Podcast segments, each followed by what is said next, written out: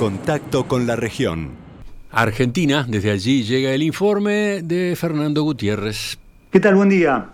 En los próximos días el gobierno argentino anunciará la puesta en marcha de la fase 2 en su acuerdo de precios para contener la inflación. El programa llamado Precios Justos se va a ampliar tanto en la cantidad de productos como en la duración. Actualmente comprende 2.000 productos de la canasta alimentaria que mantienen congelado el precio de noviembre, mientras otros 30.000 productos tienen una remarcación tope de 4% mensual. Ahora se prevé ampliar a 70.000 la cantidad de productos del acuerdo, cuyos precios irán aumentando en porcentajes decrecientes hasta alcanzar un nivel de 3% mensual. La vigencia del acuerdo empezará en febrero y se extenderá por cuatro meses, según prevé el ministro de Economía Sergio Massa, que desde hace semanas está negociando con las principales cámaras empresariales.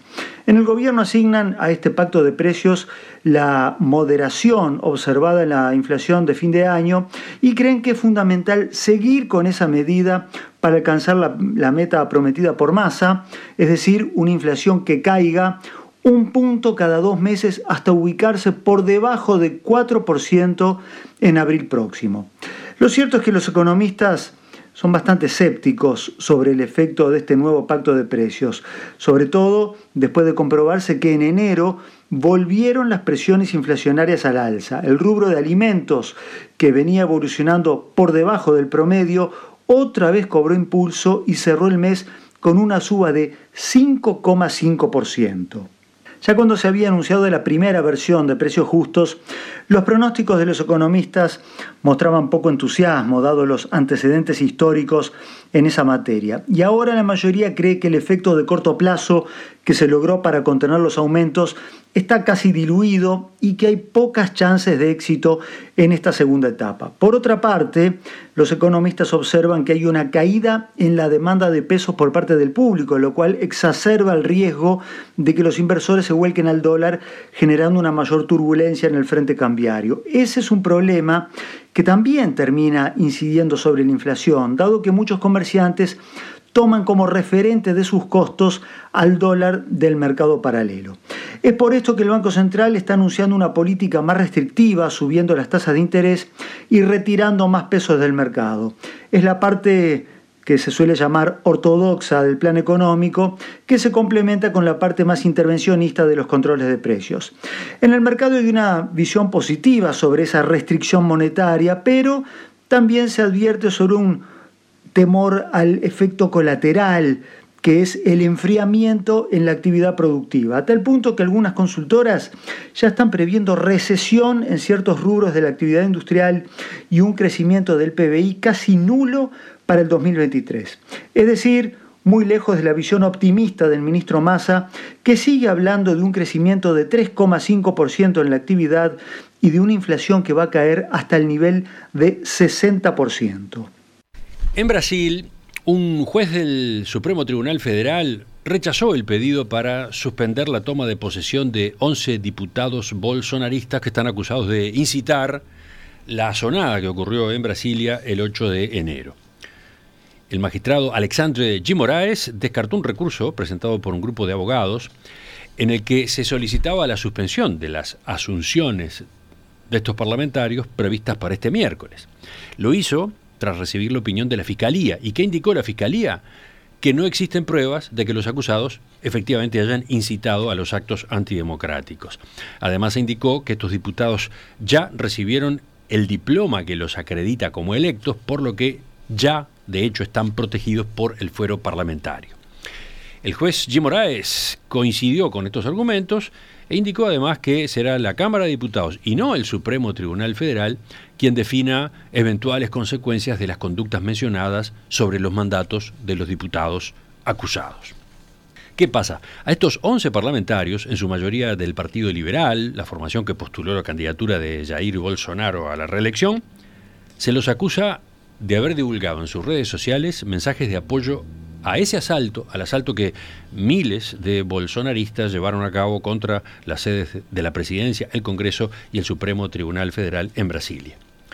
La Fiscalía ya abrió investigaciones contra dos de estos diputados, pero hasta ahora no ha identificado en sus redes sociales mensajes explícitos de respaldo a aquellos actos golpistas. Otra de Brasil. El presidente Luis Ignacio Lula da Silva recibe hoy, lunes, al canciller alemán Olaf Scholz, con una agenda que abarca la protección de la selva amazónica, el comercio y la defensa de la democracia. Scholz, quien llegará a Brasilia luego de sus visitas a Argentina y Chile, será el primer líder extranjero que efectuará una visita oficial a Brasil desde el pasado primero de enero, cuando Lula volvió al poder, que ya había ejercido entre 2003 y 2010 en dos mandatos consecutivos. La Cancillería brasileña informó que la intención de esta cita, esta audiencia, busca relanzar la relación bilateral que estuvo casi congelada durante los cuatro años en que gobernó Bolsonaro, que mantuvo, ustedes saben, diversos roces diplomáticos con Alemania y con casi toda Europa. Según el diplomático Kenneth Nóbrega, también será retomado el diálogo político, también casi suspendido desde 2019 y se abordará todo el amplio abanico de intereses que comparten ambos países, que incluye intensas relaciones económicas y comerciales. Bueno, y hablando de la visita del canciller alemán Olaf Scholz, el gobierno de Chile, con el apoyo de Alemania, anunció que se establecerá un espacio de memoria en Colonia Dignidad, el enclave creado por el suboficial nazi Paul Schaffer, que operó como centro de detención durante la dictadura militar chilena. Boric hizo el anuncio en una rueda de prensa conjunta tras reunirse en Santiago de Chile con el canciller alemán Olaf Scholz.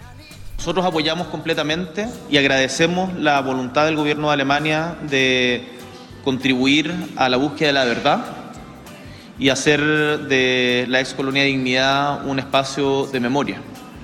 Y es rol del Estado chileno en toda su dimensión el seguir luchando de manera incansable por toda la verdad y toda la justicia.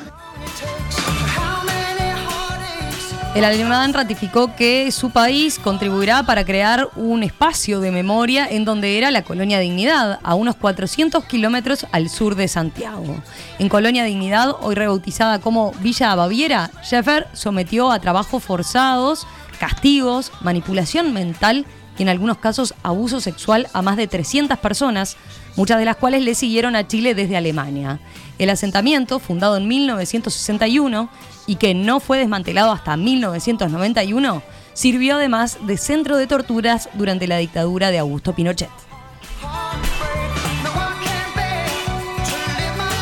¿Y qué pasó con Scholz en, Buenos Aires? Eh, bueno, en esta gira del canciller alemán, su país y Argentina firmaron el sábado un memorándum de entendimiento sobre la transición hacia la energía limpia una carta de intención para fortalecer las startups y la economía del conocimiento, aparte de negociaciones que ocurrieron de empresas privadas alemanas y argentinas. También Scholz y el presidente Alberto Fernández coincidieron en profundizar las relaciones comerciales y concretar finalmente el acuerdo pendiente Unión Europea-Mercosur.